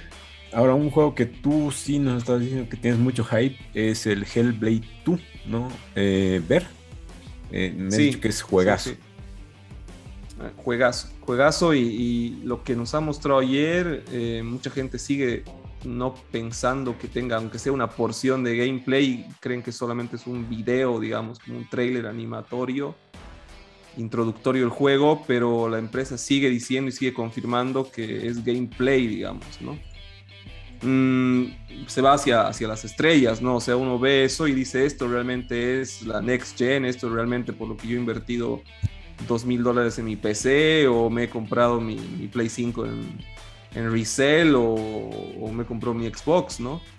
Mm, es un juegazo, es un juegazo. Ya el primero eh, se veía como un juego muy diferente, eh, no solamente en cuanto a la calidad gráfica, sino en cuanto a la propuesta, ¿no? En cuanto a, experimentar otro tipo de, arte, otro tipo también de, canal de, información, que es el canal auditivo, en cuanto a las alucinaciones de la protagonista, el primero que no nos olvidemos que es una guerrera nórdica oprimida obviamente por, por los vikingos, pero con una enfermedad mental, que en este caso es esquizofrenia. Y tiene sentido en cuanto a la calidad gráfica porque va a ser uno de los primeros juegos, como hablábamos hace un rato con Pablo, que va a salir con el motor del Unreal Engine 5, ¿no? Y tal vez podemos hablar luego un poco de este, de este trailer que hubo de, técnico de, de, Matrix, ¿no? Donde realmente vemos que ya se nos está acercando algo mucho más fotorrealista, ¿no? Entonces, claramente en el trailer vos ves una lucha, ¿no? De, estos guerreros contra un gigante y, realmente, no sé, te quedas con la boca abierta. No sé qué te pareció a vos, Maki, el, el trailer. ¿Pero ha sido trailer al final o gameplay? Es un gameplay trailer. Hola, hola, hola. ¿Me, escuchan? Ah, ya, ya, perdón, que, me, me un ratito, van a disculpar. No, tranqui. Eh, me parece, yo lo jugué recién, el 1. Y aluciné con el juego, la verdad. O sea, desde que me acuerdo cuando salió el trailer, lo quería yo en Steam, porque yo antes era solamente PC. Y lo quería en Steam. No sé qué pasó, pero no lo, no, no lo terminé, no lo jugué nunca. Ahora tuve la oportunidad de jugarlo. Y agarré, me puse los audífonos de noche, solamente de noche. Me parece que es una obra de arte, la verdad, el 1. Y como dice Bernie, hay mucha gente que no cree que sea gameplay, pero lo que pasa es que si jugaste el 1, te das cuenta que el 1 tiene buenos gráficos para hacer un juego medio antiguo. Tiene eh, gráficos bastante buenos. Y el, la mecánica del juego entre, pus, entre puzzles y cositas así, ¿no? De, para resolver y avanzar. Y tienes peleas, eh, peleas, pero el juego está bien marcada su narrativa, estilo una película. Que va con la, eh, la, historia, te lleva de la mano, ¿no? Y vos estás resolviendo la parte de la historia, pero avanzando. Entonces, yo creo que las escenas se van como escenas ya calculadas donde vos tenés que tomar decisiones y avanzar y resolver acertijos. Ahora yo no sé, obviamente con el motor Unreal, cómo irá a escalar eso. Eh, pero toda la investigación que hubo detrás del 1 y lo que... Porque no sé si te contó Bernie en algún momento, pero es un juego basado en con una persona que tiene esquizofrenia. Ah, Entonces estaba basado con estudios universitarios al respecto del juego. Han hecho con montón de universidades, todo un estudio para tratar cómo una persona con esquizofrenia eh, vive y piensa y escucha los ruidos, las luces, todo.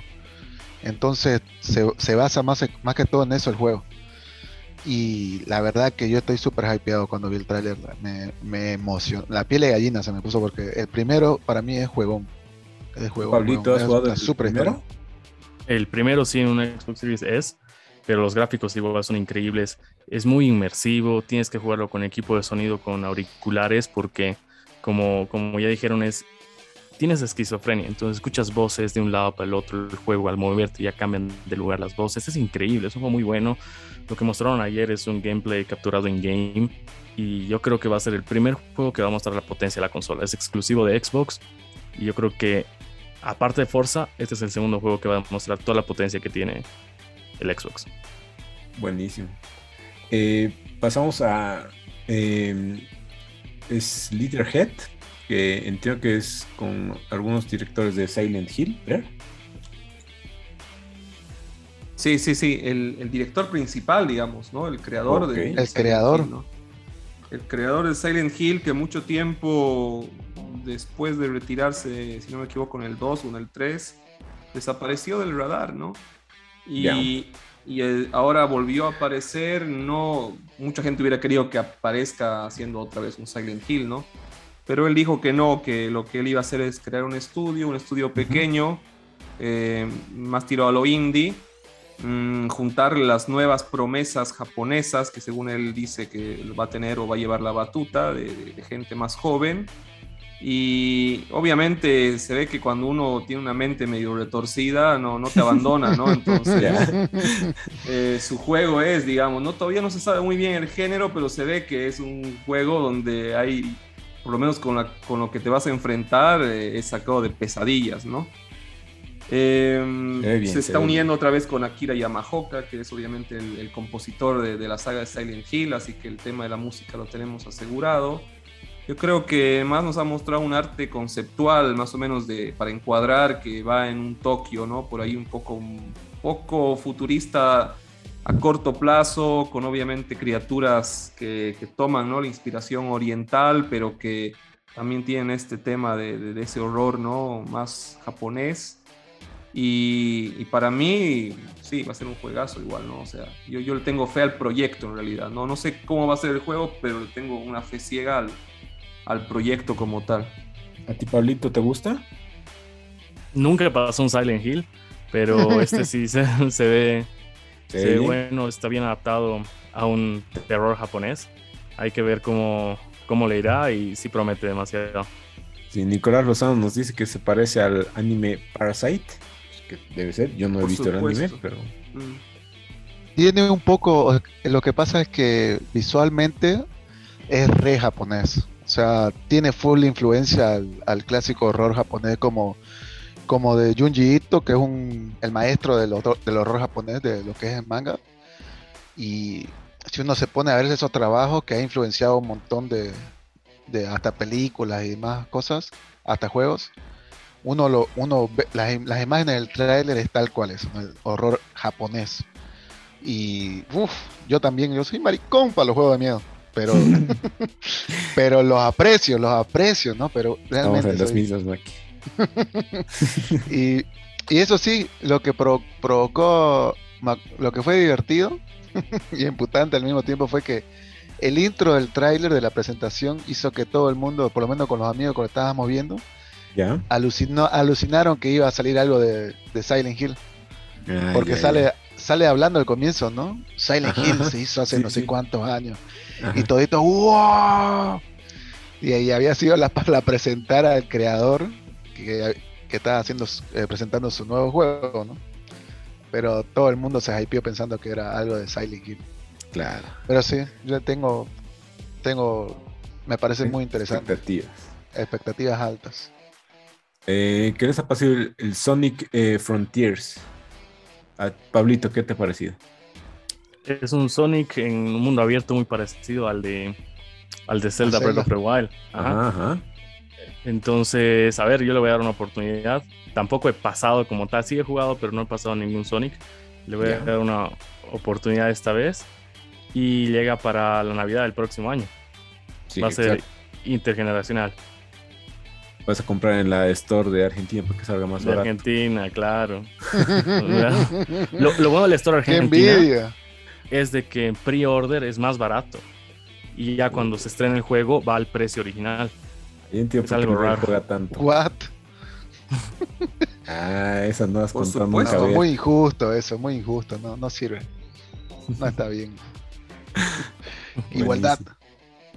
Eh, ver, otro trailer fue el, el eh, Forspoken. Eh, este juego sí, igual tú me lo has contado ver, eh, pero ahora sí ya con un trailer que... ¿Hay, ¿Hay expectativas por el juego? Sí, sí, sí, sí. Dentro de todo es quizás uno de los pocos, si no es el único juego que mostraron exclusivo para, para Play 5, ¿no? Que si bien no está desarrollando una, un, em, estudio, digamos, first party de, de Sony, mm, tiene un valor triple A realmente grande, ¿no? Y, es obviamente un juego donde vos encarnas a una persona del mundo real que, si no me equivoco, va a un mundo fantástico, ¿no? Y, y, cada vez nos están mostrando, digamos, trailers que se acercan más a lo que es la jugabilidad completa que a simplemente mostrarnos, digamos, un video, ¿no? Se ve muy bueno, honestamente es otro, digamos, tal vez exceptuando el Hellblade que ya está en otra liga, que, te muestra, digamos, lo que realmente va a ser lo que es ahora la, la, generación actual, ¿no? Que ya poco a poco se le tiene que decir Next Gen y la generación actual, así que me, llamó la atención. No sé si por ahí Pablo o Maki saben un poco más del juego, algo más preciso o algún otro dato más, más puntual. Ya tu Pablito, que te gusta Play? Alguito más. Ah, lo, único que, sé es de lo poco que ha mostrado de exclusivo, como tú dices, era eh, Horizon y esto. Y después creo que el gran ausente de, de exclusivos como tal ha sido PlayStation. No mostró nada. Nintendo hizo dos videos, ¿no? El primero agradeciendo todo lo que ha pasado este año, los juegos que presentó este año y otro video en lo que va a mostrar el siguiente año. Y Sony ha mostrado Horizon, un trailer que ya habíamos visto antes, y esto y eso sería todo. Mm. Pero sí lo vas a jugar. No lo sé, no es tan, no, porque me estás haciendo la Ronaldinho, me estás esquivando. Mayo, mayo 2022 no es tan, tan, tan mi juego, así que no, no creo que lo compre, la verdad. Ok. la de tú, Maki, ¿te gusta este tipo de juegos? No tanto. Sí, interesante, la verdad. Todo depende de, de cómo le vaya, ¿no? Y los reviews que tenga. Pero yo lo veo interesante. Dale. Y se ve bastante, bastante, tiene bastante valor de producción. Entonces. Hay que probar. A esperar que salga, ¿no? A esperar que salga. Después pasamos con el Elden Ring. E, este juegazo, como les digo, el ver me habla maravillas. Eh, así que tú ver día uno, ¿no? Lo vas a obtener. Ya, lo he preordenado en la Store Argentina. tanto, tanto que están promocionando a la Store Argentina. Por ahí también Pablo nos puede dar un tutorial en su podcast para ver cómo se puede hacer desde, desde Bolivia. Desde Bolivia, hay, un, hay, un, bypass, ¿no? Para que los que tienen lo que es el ecosistema PC ¿verdad? lo puedan lograr, ¿no? Por ahí Pablo quiere dar un curso, inclusive, ¿no? Puede ser un curso pagado. es una pequeña inversión y después obviamente la recuperas, pero al toque, ¿no? Entonces, mm, sí, sí, sí, ¿no? El Elder Ring eh, es realmente para mí uno de los primeros pesos pesados que va, a ir a competir con patada voladora por el próximo GOTI, ¿no? Se ve, se ve genial. Eh, no sé si había algún detractor de que estos juegos se vuelvan más así de un mundo más abierto, ¿no? Los juegos de From Software, pero le, sentó re bien, va a estar lleno de mazmorras, lleno igual de niveles por ahí un poco más lineales. Mm, quiero, me intriga mucho ver un poco más de la narrativa, ¿no? Porque no nos olvidemos que, que ahora están colaborando con George R. R. Martin, ¿no? Entonces se ve que por ahí escucharon que mm, From Software tenía mucho, mucho, mucha fortaleza en jugabilidad, mucha fortaleza en desarrollo de, de, niveles, pero por ahí su punto un poco flaco era la narrativa, ¿no? O por ahí la narrativa que mucha gente está acostumbrada, ¿no? Que es una narrativa consciente, no una narrativa que tienes que ir por abajo descubriendo, digamos, secretos, ¿no? Pero, pero sí, sí, yo tengo amigos que están, no sé, están contando los días y vamos a hablar mucho seguramente en el momento que sale el juego. Yo creo que Maki también es uno de los que, que lo está ahí Esperando, sintiendo, ya saboreando. Sí, día, de primer día creo. Con la historia argentina. que después de pasar las, eh, las clases, ¿no? Sí, sí, dale, Pablito, por favor. después que no ve las clases. Un TikTok, pero se ve, se ve que va a ser el juego del año posiblemente, ¿no? Eh, y el, es el juego más esperado, creo, después de Cyberpunk en un momento, en cierto momento. Claro. Ahorita el Rings. Ha tenido sus detractores, estuve leyendo recién eso sobre... Salió recién un mapa para, para jugar un, como un beta de, un, de uno de los mapas. ¿Ya? Donde puedes jugar y han tenido ciertas críticas los, los muy hardcore, digamos, de fanáticos de From Software, que han reciclado muchas eh, animaciones y, muchas animaciones del Dark Souls 3. Okay. Entonces es como que la gente está reclamando de que, bueno, no la gente, ¿no? Un grupo de, fanáticos ya tal vez de los exagerados, de que debería dar un salto From Software en lo que son la calidad de gráficos y la mecánica, ¿no? Que se, que sea, que, se note, ¿no? Porque lo comparan con lo que hizo Bluepoint con, con el remake de, del Demon Souls, que tiene una calidad de gráficos brutales, ¿no? Entonces creo que por ahí va la, las pequeñas críticas que han salido sobre lo que ha salido del juego todavía, ¿no? Pero sí. ¿Tu Pablito va a ser uno de los juegos más Sí, sí, como dice ver en la Store Argentina ya se puede hacer el pre-order, creo que está en 45 dólares la versión premium, digamos.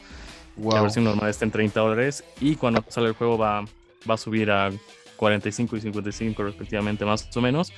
Y lo único que tengo que aportar es que ya sabemos cuáles son ya los dos nominados a GOTY 2022. Hasta ahorita serían Halo y serían el The Ring. Ok. Eh, pasamos a. Bueno, un, aquí tenemos un especialista en Matrix y eh, hablamos del Unreal Engine 5. Tú, Pablito, decías que ya estás jugando este juego, ¿no? Sí, sí, sí, empieza como con la cinemática que mostraron ayer en, en, el evento. Y yo pensé que era solo eso. Termina el video, que lo ves así, una comparación entre lo real y lo no real. Y después de eso empieza el juego como tal, donde vas eh, caminando por la ciudad. Lo dejé un ratito porque tenía que trabajar, pero los gráficos son impresionantes. Están muy, muy, muy bien hechos.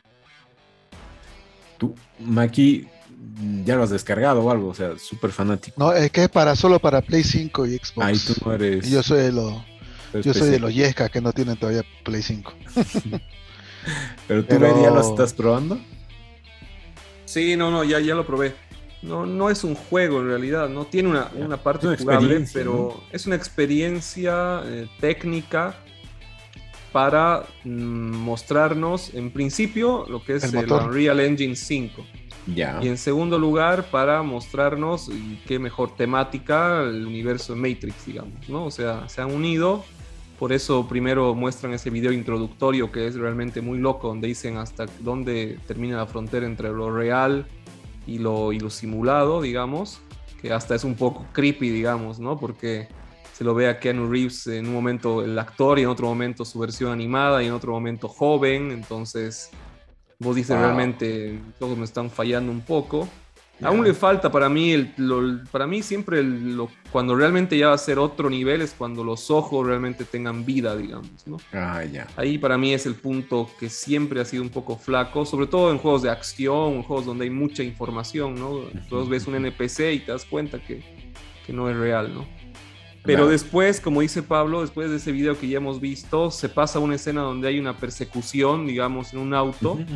estás jugando con Trinity. Y si bien es un juego, digamos, on rails, o sea, donde vos no tienes la, la, posibilidad de manejar el auto como tal y simplemente tienes que mover la palanca para ver a quién disparas, no es, digamos, como un shooter donde el analógico te mapea lo que tú quieras gráficamente es pues una bomba, ¿no? O sea, ves que realmente en tu tele están sucediendo miles de cosas y miles y miles a la vez y realmente las explosiones, los, los reflejos, lo que sería la profundidad, en algún momento no te das cuenta que es un juego y parece una película, ¿no? Y al final obviamente te muestra ya más la parte técnica, donde es donde tal vez se quedó Pablo, donde ya estás caminando, digamos, en la ciudad, donde puedes en cualquier momento pasar un modo más aéreo tipo drone y donde realmente ya puedes hacer modificaciones como tal de la, del engine, digamos, ¿no? Cambiar, digamos, lo que es noche-día, cambiar la inclinación del sol, cambiar obviamente el volumen de cuánta gente quieres que veas o cuántos vehículos o cómo quieres que esté la ciudad.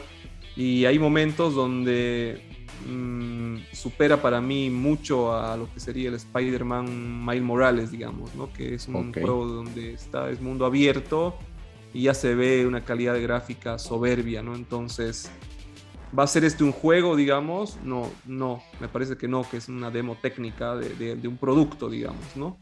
Pero es un buen mimo y también una buena manera de promocionar una, una película que, que Maki yo creo que está contando los días, ¿no? Sí, sí.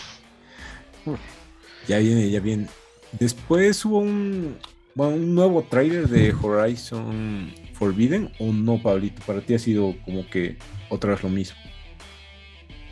Para mí ha sido prácticamente lo mismo, pero ha mostrado ya en distintas, en distintos escenarios que se sumerge al agua, la pelea y demás, ya, pero para mí no lo voy a comprar. Sí, nada nuevo y no lo voy a comprar día uno, ¿no? Yo voy a esperar que rebaje y recién.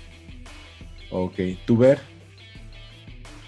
Como dice Pablo, no, no, no es algo, digamos, se ha mostrado mucho más, tal vez una diversidad en cuanto a los enemigos, capas en cuanto a los biomas. Mm, yo a diferencia de Pablo lo, lo voy a comprar día uno porque necesito jugar algo mi play, digamos, ¿no? Entonces, lo, lo, quiero, lo quiero jugar y y yo creo que el próximo año el GOTY va a ser muy fuerte, ¿no? Porque, bueno, mira, ves el Horizon, ves el, Halo que quedó un poco rezagado, el The Ring. God of War. el God of War que posiblemente salga. Mm, los de Xbox siguen diciendo que Starfield va a salir a fines del 2022 y que todo este año ya tienen su hoja de ruta, ¿no? Entonces ese también es un RPG que ellos lo están promocionando como algo inmenso. Mm, va a haber mucho juego y realmente va a ser realmente un año bien picante, así que sí, para mí se vienen cosas muy buenas. Super, ya casi, casi terminando. O salió el DLC de Cuphead, el juego imposible, ¿no, Pablito, para pasar? Es imposible, man. No sabía que tenía tantos niveles. Según yo era cuatro. Yo así veo un gameplay. No pasado ah, oh, por Dios. oh, por Dios, tiene un montón de niveles. No, pues para mí era imposible, man. Pues el DLC no llegará. No, pues tengo que pasar primero el primero, ya. ¿A ti, eh, Maki, sí, sí te gusta este tipo de juegos? Sí, me gusta. Muy difícil, ¿no? Pero ese, hay gente que le encanta este estilo, estilo de juegos de plataforma súper difíciles, ¿no? Tengo amigos que se juntan a beber y a jugarlo. y a ver en cuánto tiempo lo pasan, ¿verdad? Entonces, ver en o sea, a mí no me gusta ese nivel. Claro, a mí no me gusta en ese nivel, pero sí me gusta porque el nivel de su arte es increíble, ¿no? Y el juego, la banda sonora es brutal. Y me gustó mucho la presentación del DLC. Toda la presentación del DLC, ¿no? Me, me, gustó mucho, la verdad. Eso fue una de las cosas agradables de ver. Sí, lo hacen diferente siempre, ¿no? Sí, diferente, ajá. Entonces, ver en cuánto tiempo lo pasas tomando este juego. No, es un juego muy, es un juego muy castigador, honestamente. Yo creo que si, si no tuviese esa estética que es hermosa, ¿no? que es mesmerizante, Mm, sería mucho más rápido, o sea, uno lo abandonaría mucho más rápido, digamos. Sí, posiblemente, de verdad. Porque cuando realmente yo creo que lo que te puede motivar a pasarlo es, como en algunos, juegos hay una recompensa, digamos, en este la recompensa sería ir a otro escenario cada vez más lindo, digamos, ¿no? O más único, eh, donde se ve que el, cariño es, inmenso, ¿no? Y la producción también artística es muy grande. Exacto. Y bueno, ya con otros anuncios que no son tan de juegos, eh, salió el tráiler de la segunda película de Sonic. Eh, la primera estaba bien. Eh, me, gustó como el regreso de Jim Carrey a, la pantalla grande, a un blockbuster, por así decirlo. Ahora en esta nueva podemos ver a Knuckles y a Tails. Entonces tengo altas expectativas. ¿Ustedes han visto la primera? Pablito, ¿has visto la primera?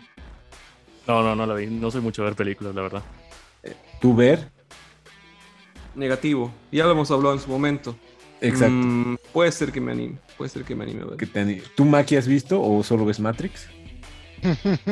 Te cuento que no la he visto y quiero verla porque me gustó los reviews que tuvo cuando salió.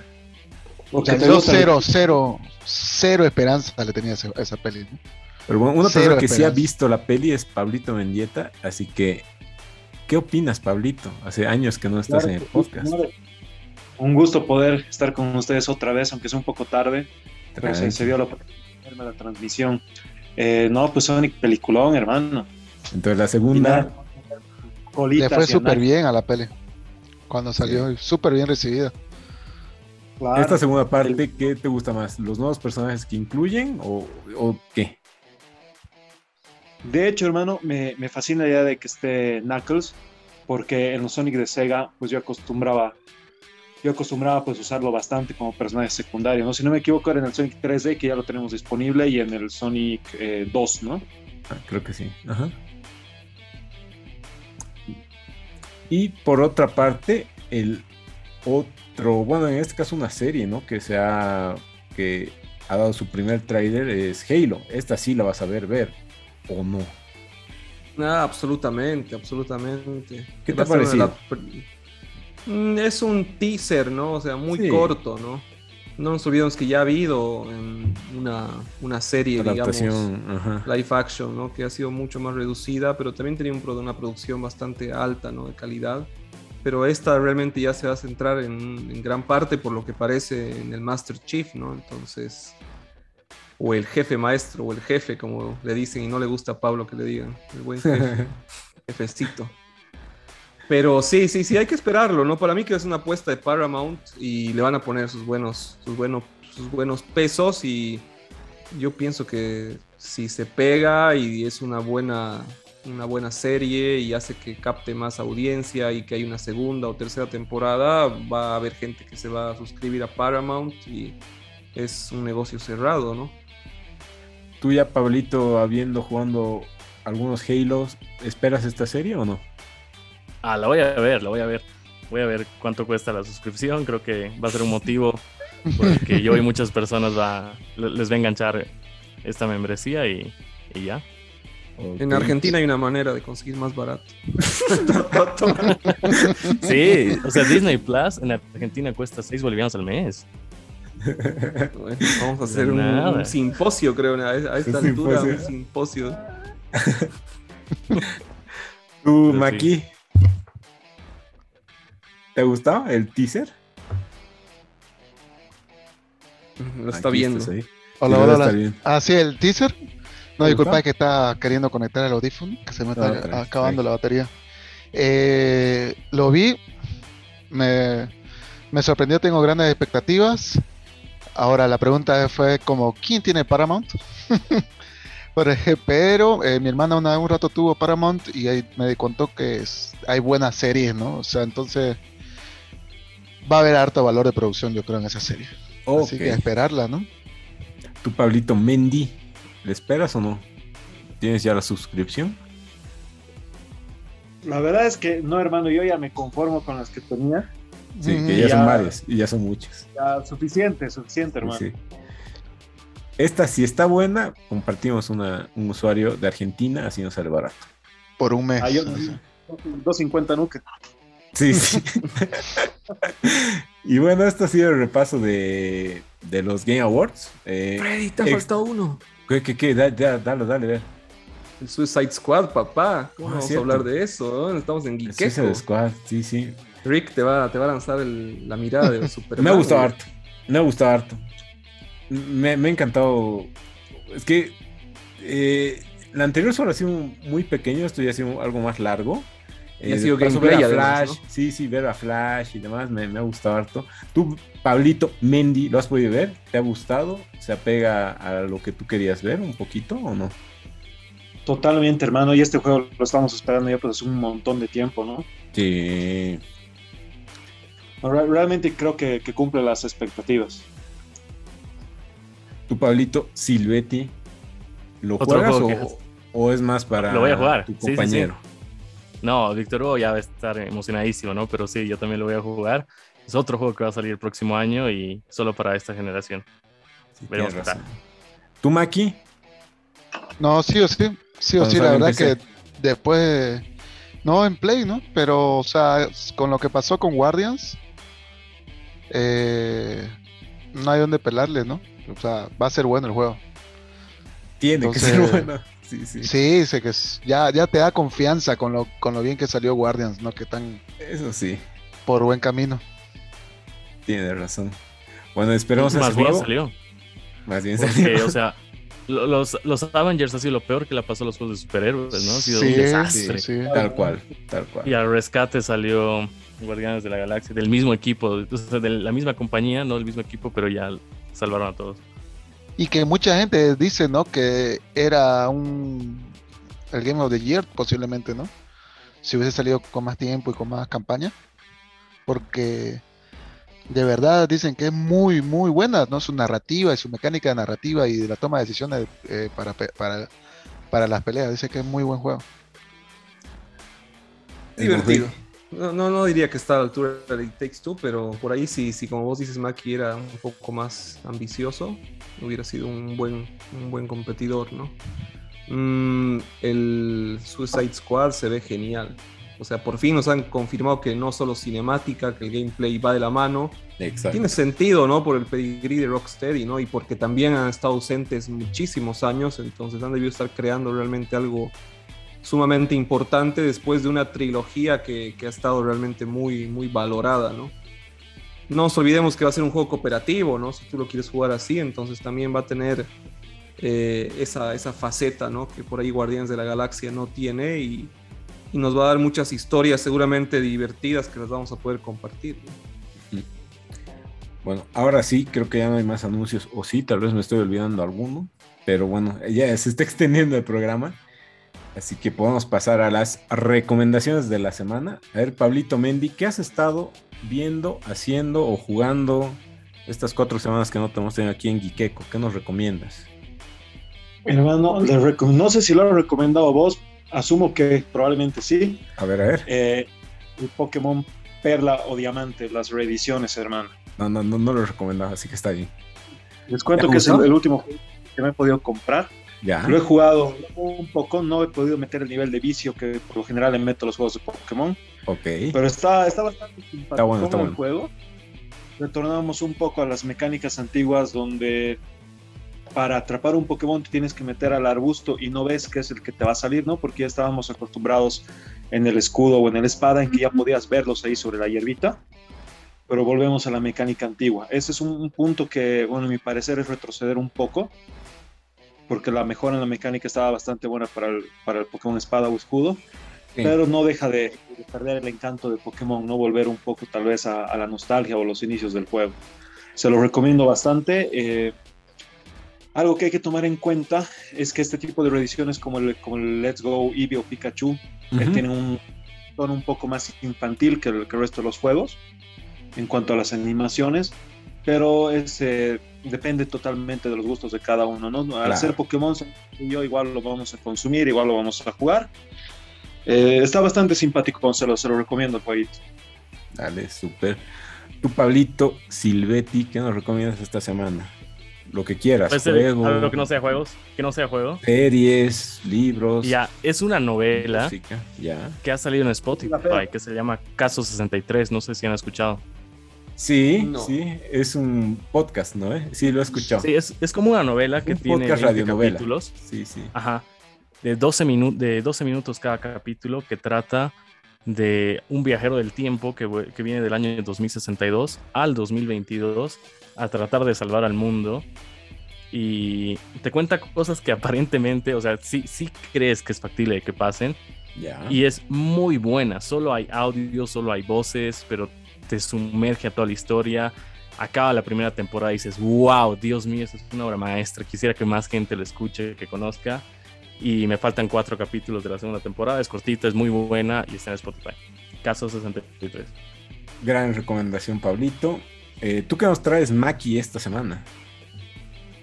Eh, hablando ¿no? de, la, de lo que fue ayer el evento Ya. y lo que van a salir las segundas partes respectivas de, de juegos un poco antiguos pero que son muy buenos, recomendaría ahora jugar el remaster de Alan Wake Ok.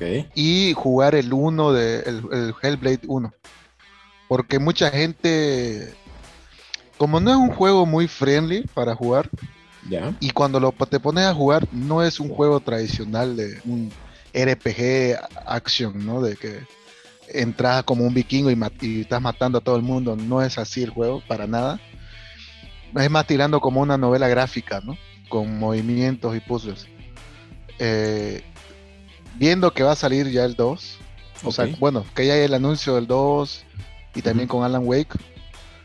Es el el momento, ¿no? De aprovecharlo. El Hellblade y con audífonos en un cuarto oscuro y, y disfrutar toda esa experiencia.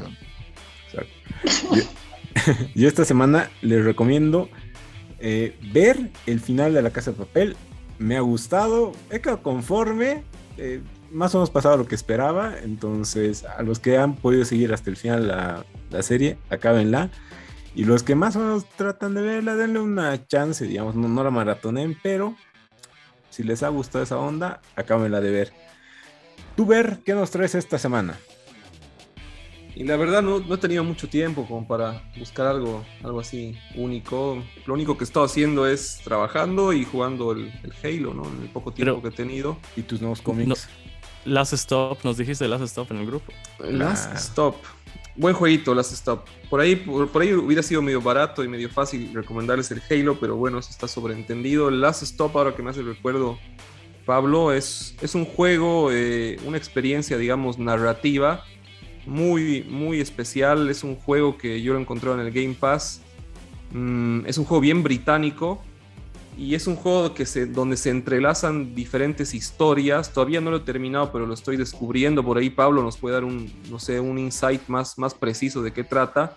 Lo que me hace pensar es que es una historia medio conspirativa de unos seres que pueden modificar la, la percepción humana o que pueden hacer cosas sobrehumanas pero aún no entiendo cómo se van a entrelazar las historias, porque son historias completamente diferentes. En una encarnas a, un grupo de estudiantes que un día encuentran un ser que es especial, que es un ser, digamos, muy único. La otra es una historia de un agente, digamos, de la NSA o de, de una división de inteligencia que está metida en una historia como de un engaño con su pareja y tiene problemas laborales. Y la otra es una historia, nada que ver, ¿no? De un señor que tiene una hijita que un día intercambia los cerebros con su vecino, que es nada que ver un, un tipo que es desarrollador de juegos, ¿no?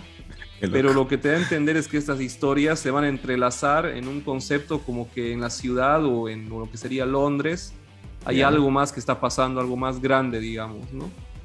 No sé, por ahí me puedes agregar algo más, Pablo, sin spoilearme, ¿no? Porque no, no quiero que me spoilees, pero para entender un poco más la historia. Ya, o sea, es un día que se repite con estos tres personajes. Entonces acabas, tú te debes escoger con quién quieres empezar el día. Yo que sé, con, con, los, con los niños que se chachan del colegio, con la niña. Entonces ves su historia, acaba el día y luego ya te quedan las dos opciones. Si quieres es, jugar con la, con la señora o con el señor.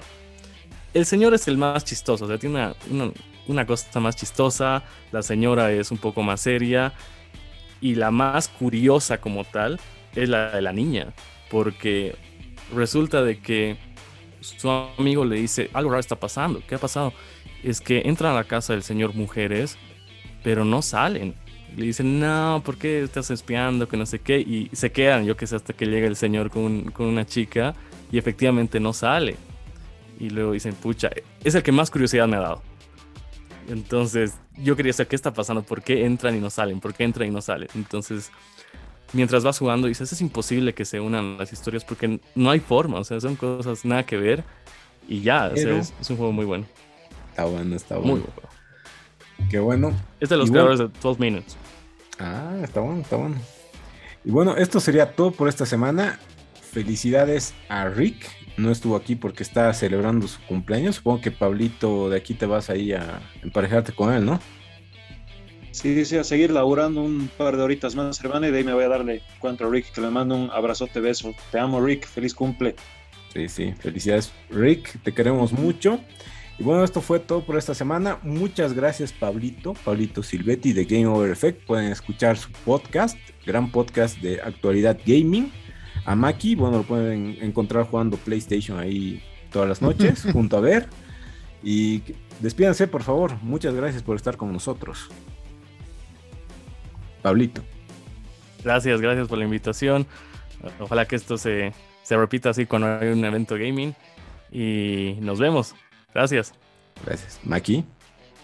Eh, muchas gracias por la invitación. De nuevo, muy agradable compartir con ustedes y escucharlos, dar todo, ¿no? Todo, todo, apoyarlos, ¿no? En, en su podcast y saludos, ¿no? A, a, todos nuestros amigos en común que están escuchando y ahorita el podcast. Gracias por todo. Gracias a ti. Pablito Mendy, te extrañábamos mucho, pero qué bien escucharte el día de hoy. Yo los extraño, hermanos. Se los quiero mucho. Saludos a todos, a toda la gente que nos escucha. Que tengan un buen fin de semana. Bueno, dale ver.